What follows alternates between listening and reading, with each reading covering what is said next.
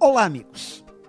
Toda tecnologia que acompanha a nossa vida nos últimos anos, ao invés de nos garantir mais tempo livre para vivermos uma vida de significado, nos leva ao ponto de não termos mais tempo para as coisas realmente importantes. Pessoas estressadas, apressadas, angustiadas e agoniadas. E o velho e bom tempo livre já não dá mais as caras faz muito tempo. Todos confundindo correria com resultados.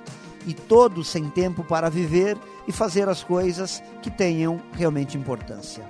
Existe saída? Quais são as alternativas?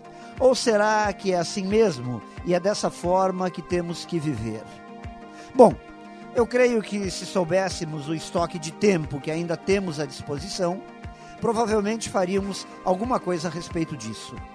Então, creio que precisamos reavaliar nossas prioridades, descobrir do que realmente precisamos para viver, nos tornarmos mais focados no momento presente, deixarmos a vida um pouco mais leve e um pouco mais simples.